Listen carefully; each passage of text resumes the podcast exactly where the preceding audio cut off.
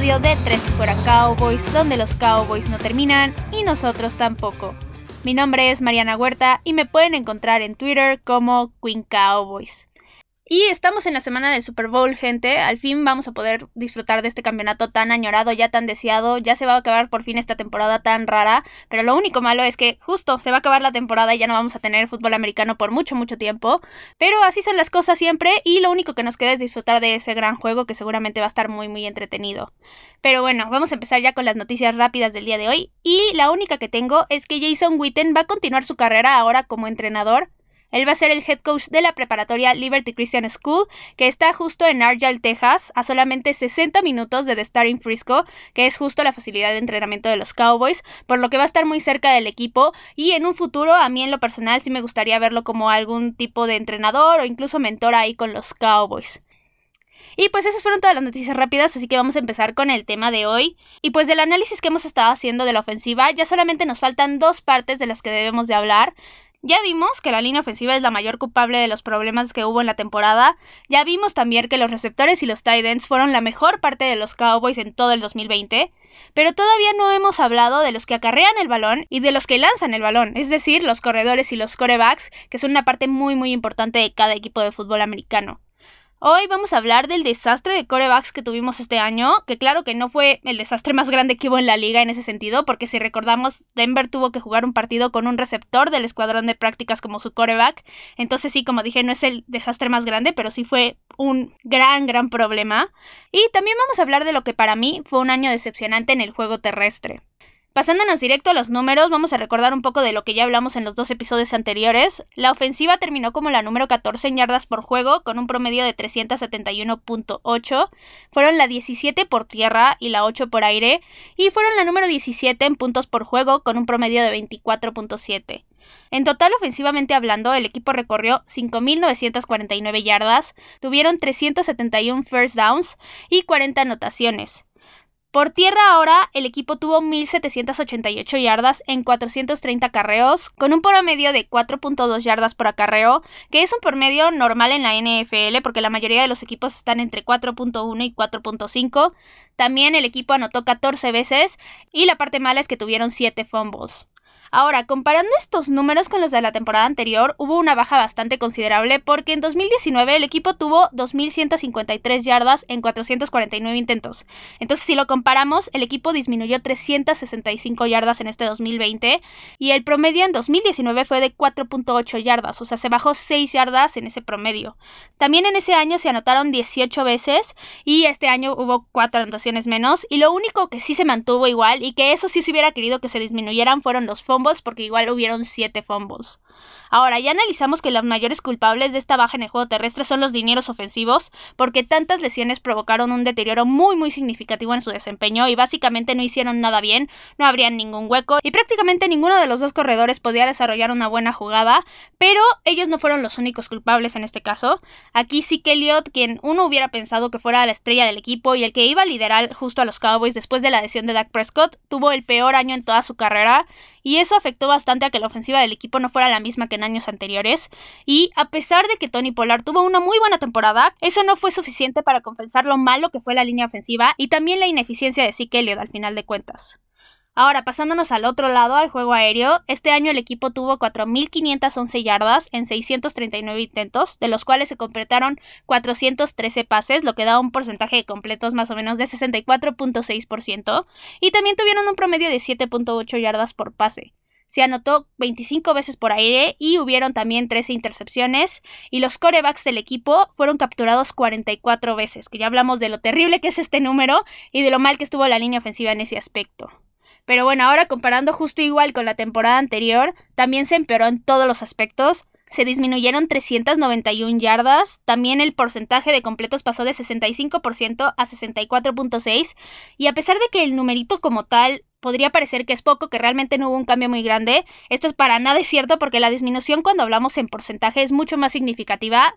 Háblese de lo que se hable. Disminuir o aumentar un punto porcentual en lo que sea es realmente complicado y sí se necesitan que pasen cosas grandes y en pocas palabras que sí haya un cambio.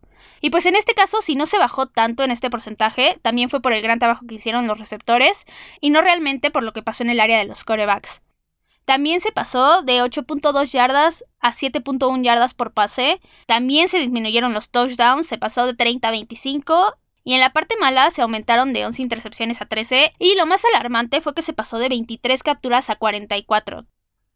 Aquí la baja en el juego aéreo obviamente tuvo muchísimo que ver con la lesión de Dak Prescott, porque ya vimos en el episodio anterior que las primeras cinco semanas el equipo conseguía un promedio más o menos de 381 yardas y en las siguientes 11 semanas el equipo promedió 204 nada más. El equipo tuvo muchísimos problemas lidiando con tantos cambios en los corebacks. Primero, Andy Dalton pudo ganar el partido donde Dak salió lesionado, pero dos partidos después salió conmocionado y luego le dio COVID y el equipo tuvo que lidiar primero con Ben Funchi Dinucci y luego con Garrett Gilbert hasta que regresó Andy Dalton y aquí la ofensiva empezó a tomar ritmo otra vez, pero nunca se acercó al nivel de las primeras semanas.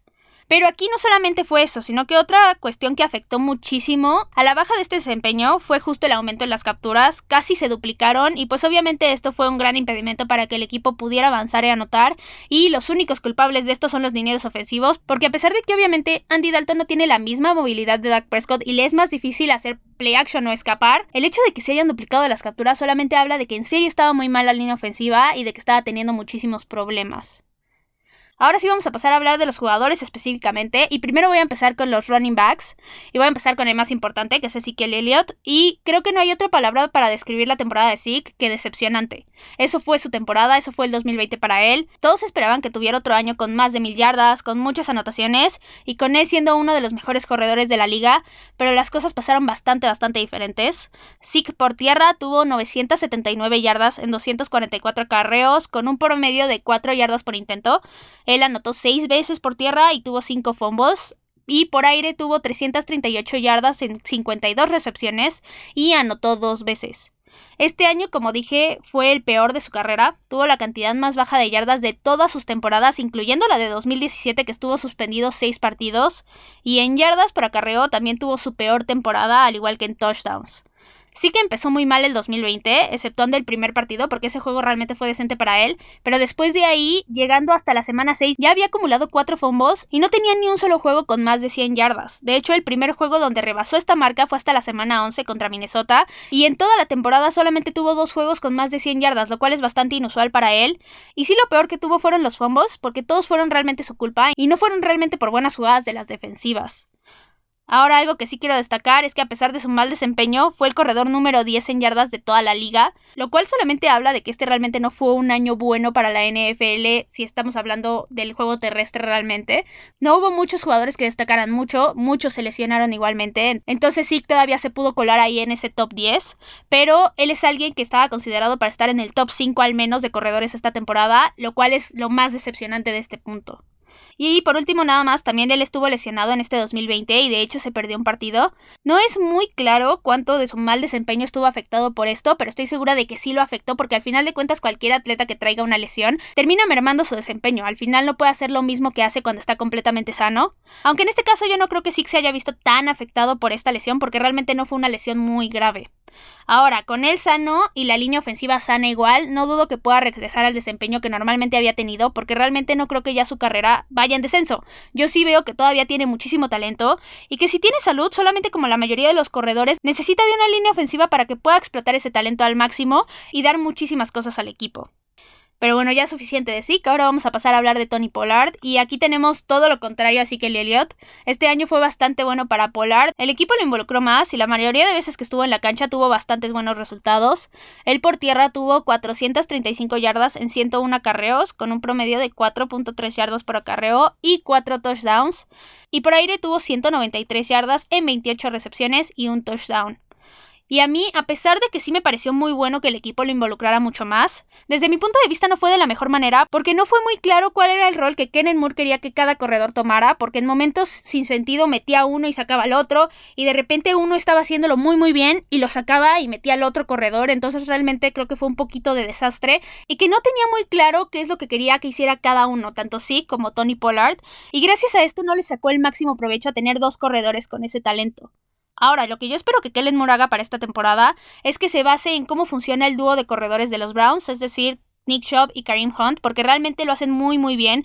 En los Browns han sabido cómo realmente utilizarlos a ambos al máximo, y si los Cowboys implementan algo así, no dudo que ahora sí la ofensiva sea la mejor de la liga, considerando también que los receptores son una gran amenaza y que con Dak Prescott todo funciona bastante bien. Entonces, si se basan en este sistema, realmente el juego terrestre del equipo podría volverse muy muy poderoso. Y pues como corredores también tuvimos a Rico Durul, él es novato y no tuvimos mucho de él este año, solamente tuvo 7 acarreos para 24 yardas y pues tampoco creo que tengamos mucho de él en la temporada que sigue, aunque pues está bien tenerlo como tercer corredor y pues ya veremos si sí realmente no lo vamos a ver o si vamos a tener más participación de él en 2021. Y ahora sí vamos a pasar a la posición de corebacks. Y aquí voy a irme de peor a mejor. Primero voy a empezar con nada más y nada menos que Ben Fucci Dinucci. Y pues sí, es el peor de todos. Realmente fue un completo desastre. El partido que entró para suplir a Andy Dalton por su conmoción tuvo apenas dos pases completados en tres intentos. Lo capturaron tres veces y tuvo dos fumbles que afortunadamente recuperó el equipo, pero fueron fumbles al final de cuentas. Y el único partido en el que realmente fue titular fue contra Filadelfia y ese también fue un partido terrible. Tuvo 21 pases completos en 40 intentos para 180 yardas. Lo capturaron cuatro veces y tuvo dos fumbles que esta vez sí perdió el equipo y uno de ellos de hecho lo regresaron para anotación. Y yo estoy segura que si este partido lo hubiera jugado cualquiera de los otros dos corebacks que quedaban, o sea Andy Dalton o Garrett Gilbert, cualquiera de los dos lo pudo haber ganado. Era un juego que estaba sobre la mesa para el equipo y que realmente por no tener una buena ofensiva el equipo no se lo pudo llevar. Aquí no tengo nada bueno que destacar en él en esta temporada. Yo no creo que sea el tipo de coreback que esté mucho tiempo en la liga, ni siquiera como suplente. Y si de repente quería hacer cosas muy raras, tratando de asemejar, supongo yo, lo que hace Patrick Mahomes, pero simplemente se veía ridículo. No puedes hacer eso si no tienes la habilidad para hacerlo. Y qué bueno que solamente tuvimos de este martirio un partido y ya. Ahora sí, afortunadamente después de que el equipo vio que Ben DiNucci no era la solución, decidió recurrir a Garrett Gilbert y él sí lo hizo bastante bien, bien a secas, la verdad. Gigi solo estuvo en el partido contra los Steelers y para hacer su primer juego como titular en toda la NFL realmente dio mucho más de lo que se esperaba. Tuvo 21 pases en 38 intentos para 243 yardas y tuvo un touchdown, también una intercepción que fue justo la que le dio la victoria a Pittsburgh, de hecho, y lo capturaron dos veces. Él en este partido respondió bien y desde ahí totalmente desplazó a Fuchi Dinucci como el coreback número 3 del equipo. Y realmente para lo rápido que fue que tuvo que entrar Gigi a suplir a este Ben Dinucci, lo hizo muy bien y realmente se acopló bien con el equipo. Ahora vamos a pasar a hablar de Andy Dalton. Aquí el rifle rojo cumplió para lo que el equipo lo contrató realmente, ser el backup de Dak Prescott. Desde un inicio era más que obvio que si algo le pasaba a Dak y él tenía que tomar la titularidad, no iba a poder darle al equipo lo mismo que Prescott, pero sí iba a mantener a la ofensiva medianamente funcionando y eso fue lo que a final de cuentas pasó. El equipo contrató a Andy Dalton para esto, no para tenerlo ahí para presionar a Dak Prescott ni para que hubiera una competencia de corebacks realmente. Entonces para lo que lo contrató el equipo sí realmente funcionó Andy Dalton. Él en general estuvo en 11 partidos y tuvo 2170 yardas en 216 pases, 14 touchdowns, 8 intercepciones y lo capturaron 24 veces.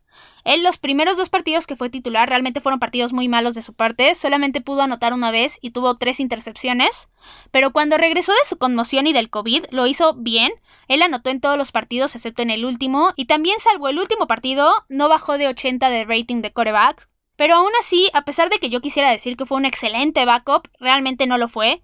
En todos los partidos lanzaba pases bastante imprecisos, no veía sus receptores desmarcados y casi todas sus intercepciones fueron por su culpa porque fueron realmente pases malos. Como dije, mantuvo la ofensiva funcionando medianamente bien, pero realmente no fue una maravilla como muchas personas esperaban, que realmente decían y lo decían seguros de sí mismos que Andy Dalton iba a reemplazar a Dak Prescott y pues no pasaron así las cosas y qué bueno porque así nos dio más claridad de que realmente Andy Dalton es el backup del equipo y no es el coreback titular.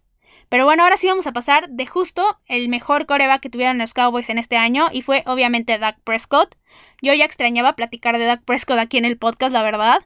Y pues lo poco que pudimos tener de él en esta temporada fue un verdadero deleite. Él en los cinco partidos en los que estuvo logró 1853 yardas en 151 pases. Me acuerdo perfecto que ya habían pasado como cuatro semanas o cinco. Y había muchísimos corebacks de buenos equipos que ni siquiera habían pasado este marca de yardas. También Dak anotó 9 touchdowns, tuvo 4 intercepciones y 10 capturas. Y también por tierra él tuvo 93 yardas en 18 carreos y 3 anotaciones. Ahora, él de los 4 juegos en los que estuvo todo el tiempo como titular, tres fueron para más de 450 yardas y al menos tres touchdowns de su parte, y pues esto es realmente algo impresionante. Y pensando en que no se hubiera lesionado y hubiera seguido jugando este ritmo, hubiera alcanzado casi las 6.000 yardas, 28 touchdowns por aire más o menos, 9 por tierra, y en pocas palabras, con ese ritmo hubiera tenido una temporada de ensueño. Seguramente el récord del equipo hubiera sido bastante distinto con él y también seguramente Dak estaría en las conversaciones para MVP. Y pues justo por esto es que fue demasiado triste y demasiado decepcionante cuando se lesionó Dak Prescott porque la temporada que estaba teniendo pitaba para hacer algo muy muy grande. Y pues por último ya ni decir la falta que hizo como líder en el equipo. Lo he dicho millones de veces y creo que absolutamente todos ya nos quedó claro que realmente Dak es un verdadero líder y que se perdió muchísimo del rumbo que llevaba el equipo cuando él salió lesionado. Pero bueno, esos fueron todos los jugadores y ahora vamos a pasar a hablar de los que justo son agentes libres. Y primero tenemos a Andy Dalton y pues aquí está muy complicada la situación a la que se enfrenta el equipo aquí porque siempre es inteligente tener un buen backup de coreback en el equipo, pero aquí el conflicto que veo es si Andy Dalton va a buscar ser titular en algún otro equipo de la NFL o no. Ahora, lo que opino yo desde mi punto de vista es que yo no veo que Andy Dalton pueda conseguir un puesto de titular en casi ningún equipo de la liga. Se me ocurren por ahí tal vez Washington, tal vez Denver, que realmente no tienen corebacks y la están sufriendo bastante, pero realmente no me gustaría especular mucho porque sí hay muchos corebacks ahorita que están a la venta y que ofrecen bastante más que Andy Dalton. Y también el draft trae muchísimos prospectos que prometen bastante. Entonces sí veo complicada la situación de que Andy Dalton pudiera jugar como titular en algún equipo. Y pues ya considerando esta parte, yo sí lo conservaría como el backup en los Cowboys. Él es un jugador con mucha experiencia y como ya vimos puede dar un desempeño decente cuando entra de suplente. Y pues esto es lo que yo considero que es bueno para que se quede en los Cowboys. Y pues el otro agente libre en todas estas posiciones es Dak Prescott. Y este es el agente libre más importante que tiene el equipo en este offseason, sin duda alguna. Y pues algo que tampoco me voy a cansar de decir es que los Cowboys tienen que firmar a Dak Prescott todos los años que estaba en el equipo ha demostrado lo que vale y que realmente es un coreback ganador y el líder completo de los Cowboys. Y pues han habido muchísimas especulaciones de equipos que si se interesan en él, que si Dak Prescott quedaría perfecto en tal equipo, o incluso de ofertas que los Jones le van a hacer a Dak Prescott, pero lo que más ha sonado y lo que sí realmente han dicho los Jones es que sí se va a negociar un contrato multianual, pero en caso de que no se llegue a un acuerdo, se le va a volver a poner la etiqueta de franquicia para que de ninguna forma Dak pueda salir del equipo cuando empiece la agencia libre realmente lo que aseguraría que en 2021 Dak va a ser el coreback titular del equipo. Pero como dije, para mí no hay otra. El equipo lo debe de firmar ya en este offseason, porque con él la ofensiva está potencialmente entre las tres mejores de la liga, y qué mejor que asegurar un coreback que realmente te está dando muy buenos resultados para al menos cuatro o cinco años más en tu equipo. Y pues otra cuestión que también influye aquí es que si ya tienes firmado a Dak Prescott, te puedes dedicar a arreglar los verdaderos problemas en el equipo que están en la defensiva, porque ahí sí realmente falta talento y jugadores que hagan la diferencia y que puedan dar un buen desempeño en cada uno de los partidos de la temporada. Y pues nada más para concluir, esta no fue la temporada que se esperaba para los Cowboys en lo absoluto, y hablando de la ofensiva realmente fue un año muy complicado, la lesión de Dak cambió por completo el panorama, y eso sumado también a las múltiples lesiones de la línea ofensiva, se complicó muchísimo más todo, tanto que ni siquiera el juego terrestre pudo sacar a flote al equipo. Pero desde mi punto de vista no todo fue malo y al menos yo lo que siempre trato de hacer es buscar las cosas positivas que nos puede dejar la temporada. Y en este caso específico en el 2020 yo veo que nos dejó dos grandes lecciones hablando de los corredores y de los corebacks. Y la primera lección es que quedó más que claro la calidad de coreback que es Dak Prescott y que realmente lo bien que estaba funcionando la ofensiva al principio de la temporada era gracias a él. Y la segunda lección que yo veo es que no importa lo bueno que sea Zeke Elliott y lo bueno que haya demostrado ser las temporadas anteriores, él sí necesita una línea ofensiva que no esté llena de parches por lesiones para hacer lo suyo y poder ser realmente dominante. Y pues hay que esperar a ver cómo se recuperan todos los jugadores lesionados y también a ver cómo se desarrolla la agencia libre. Pero si el equipo se mantiene lo más parecido posible a como está ahorita y si está sano toda la temporada, ya vimos lo capaces que son y lo eficaces que pueden llegar a ser para avanzar y anotar puntos. Y pues vamos a pasar a la otra sección del día de hoy, que es Cowboys Legends. Y pues hoy, aprovechando que justo es la semana del Super Bowl, le voy a dedicar la sección a un grande entre los grandes, y él es el corredor Tony Dorsett. Él en su carrera estuvo en los Cowboys de 1977 a 1987 y estuvo en Denver en 1988. Hablando de sus logros, él fue cuatro veces Pro Bowl, una vez All Pro primer equipo, dos veces All Pro segundo equipo, fue NFL Rookie of the Year en 1977 obviamente, fue NFL Running Back of the Year en 1981, fue campeón nacional del fútbol colegial, también fue ganador del Heisman, fue tres veces All American primer equipo, también fue campeón del Super Bowl número 12, Es parte del Dallas Cowboys Ring of Honor del College Football Hall of Fame y del Pro Football Hall of Fame también. O sea, prácticamente ha logrado todo, logró muchísimas cosas, tiene muchísimos premios. También él fue el primer gran corredor del equipo, un jugador fascinante y cautivante en su forma de juego. Él tiene el récord del acarreo más largo de toda la NFL por 99 yardas, que justo comparte con Derrick Henry, y es una de las jugadas más épicas en la historia de los Cowboys. Yo la he visto millones de veces, obviamente en video, y nunca me voy a cansar de verla. Es realmente muy impresionante cómo agarra y pasa en un segundo la línea ofensiva y ya lo ves que está corriendo y que nadie lo va a poder parar. Es una muy buena jugada. Y pues hablando también de récords, él tiene el récord de los Cowboys con la temporada con más yardas terrestres para un corredor con 1646 yardas. Él es una leyenda dentro de las leyendas del equipo y le dio muchísimo a los Cowboys. Él es uno de los jugadores que a mí me hubiera gustado ver en vida y realmente apreciar lo grande que era, verlo hacer todo lo que hacía y verlo ganar justo todos estos premios que tiene, pero pues eso me saco por ser joven y nacer casi en este siglo. Pero bueno, olvidando esto, Ezekiel Elliott se quedó en su primer temporada a tan solo 15 yardas de su récord de más yardas terrestres en una temporada de los Cowboys y la pregunta que podría salir aquí es si va a poder batir este récord algún día o no y yo lo veo un poco difícil pero es algo que en lo personal a mí me gustaría ver que sí pasara, porque eso significaría un gran año en su carrera y que se podría redimir de esta temporada tan fea que fue el 2020. Y pues esto fue todo por hoy. Recuerden que me pueden encontrar en Twitter en arroba Queen Cowboys y en arroba 3 y fuera Cowboys. También, si les gustan los episodios, recuerden recomendarlos con quien ustedes gusten. Y pues ya lo dije en el episodio anterior, pero mi favorito para el Super Bowl es Kansas City. Yo creo que ellos lo van a ganar. Y veremos a Mahomes y toda su ofensiva y Andy Reid ganar un segundo anillo de Super Bowl por año consecutivo. Y pues esperen mucho más contenido porque los Cowboys no terminan y nosotros tampoco. Tres y fuera, Cowboys. Hola, soy Rudy Jacinto, creador de Tres y Fuera. Si te gustó el programa de hoy, suscríbete a este y otros podcasts de la familia Tres y Fuera. Tres y Fuera NFL, Tres y Fuera Fútbol, Tres y Fuera de tu equipo favorito y claro, el canal de Tres y Fuera YouTube con videos todos los días. Porque si tu equipo existe, Tres y Fuera lo cubre.